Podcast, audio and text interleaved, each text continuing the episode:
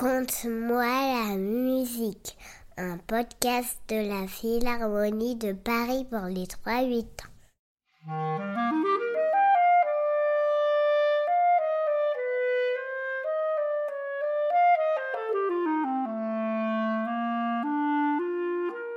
Chaque naissance est un cadeau à la vie. Celle que je vais vous raconter a aussi été un cadeau à la musique.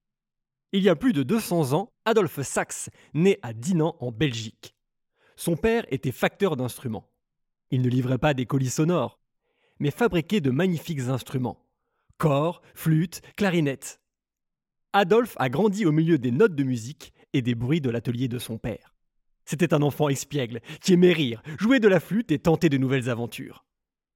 Ses expériences n'étaient pas toujours sans danger, et il lui est arrivé de nombreux accidents.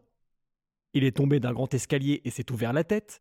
Il a bu par erreur une tasse de vitriol, un poison très dangereux. Il a manqué de se noyer dans une rivière. Il a subi le souffle de l'explosion d'une réserve de poudre à canon.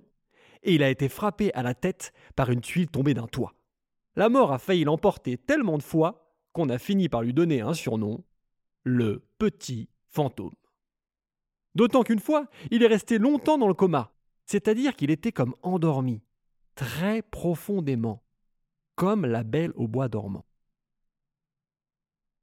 Il a fait alors un rêve incroyable, de nouveaux sons brillants venant d'instruments à vent.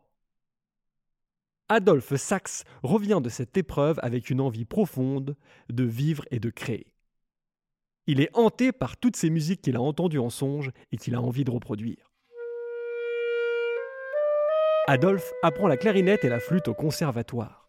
Dès l'âge de 15 ans, il manipule ces instruments pour leur faire faire de nouveaux sons.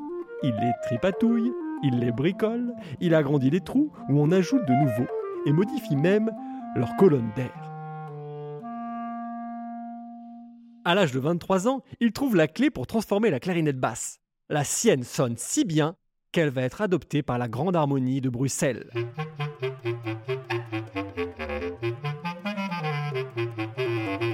Mais tout ça ne lui suffit pas. Il va jusqu'à créer ses propres instruments. Un soir, dans une fête, au milieu de la cacophonie joyeuse de ses amis musiciens, il s'écrie en joignant le geste à la parole Hé Si on mettait un bec de clarinette basse au bout d'un ophicléide L'ophicléide, c'est un énorme instrument de la famille des cuivres, avec une embouchure comme la trompette, alors que la clarinette basse fait partie de la famille des bois.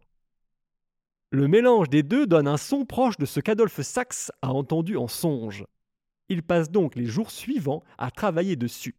Mais trêve de blabla. Pour expliquer cela, une chanson vaut toujours mieux qu'un long discours. Adolphe, un fameux bricoleur, faisait en connaisseur des instruments de musique. Son père avait fait de lui un vrai petit génie pour les questions travaux pratiques. Il s'enfermait toute la journée au fond de son atelier pour faire des expériences. Et le soir, il rentrait chez nous et nous mettait en transe en nous racontant tout. Je vous le dis tout net, sans me prendre la tête, j'ai modifié la clarinette. En un tour de passe-passe, j'ai donné la même classe à ma jolie clarinette basse.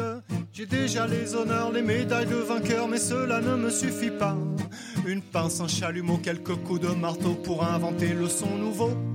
Bientôt, c'est sûr, je l'aurai. Le vent vraiment presque parfait.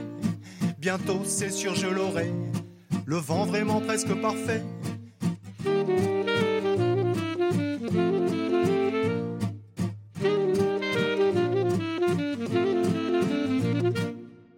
Bientôt, il a dans les mains cet instrument presque parfait. Mais il lui manque encore un nom. Ophiclarinette Claricléide Adolphe veut marquer l'histoire avec son nom. Ce sera le saxophone.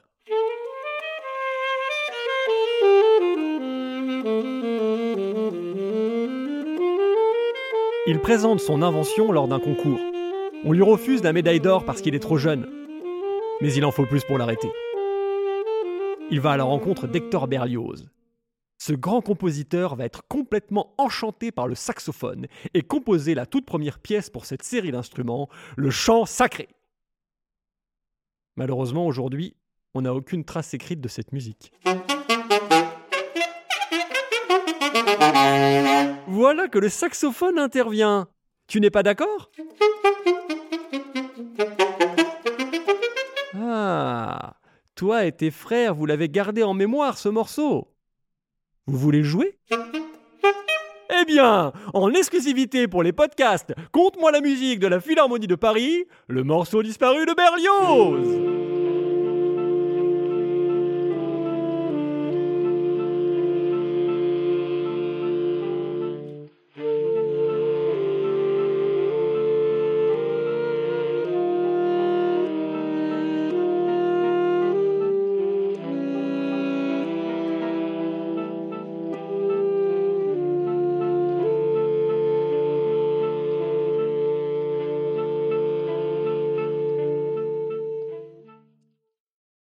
Tout cela permet à Adolphe de connaître un grand succès.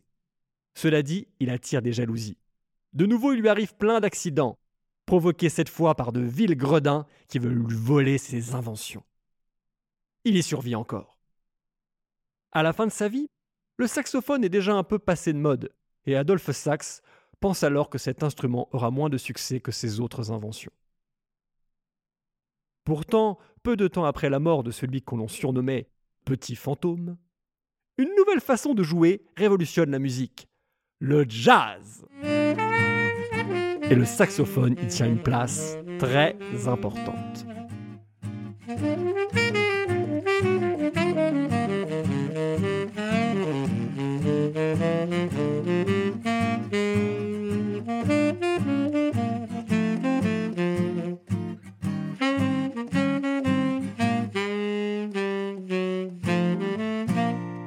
Puis, au cours de l'histoire de la musique du XXe siècle, le saxophone va être utilisé dans des styles musicaux très variés, comme la musique classique,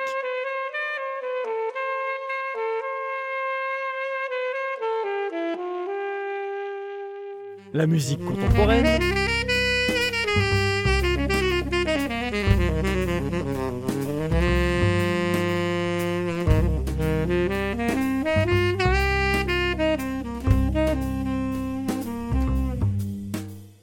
le rock et même le punk.